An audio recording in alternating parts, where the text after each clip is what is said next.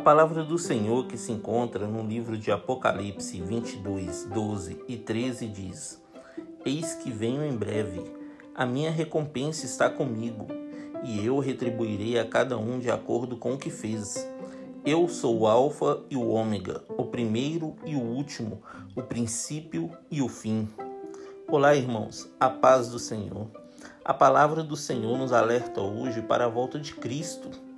Se prepare, meu irmão porque a palavra diz assim: continue o injusto a praticar injustiça, continue o imundo na imundícia, continue o justo a praticar justiça e continue o santo a santificar-se. Se você se acha justo, continue a praticar justiça, porque o Senhor julgará cada um de acordo com o que fez nessa terra.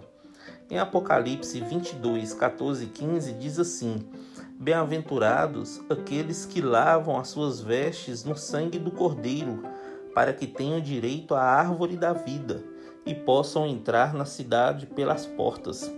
Ficarão de fora os cães e os feiticeiros, e os que se prostituem, e os homicidas, e os idólatras, e qualquer que ama e comete a mentira.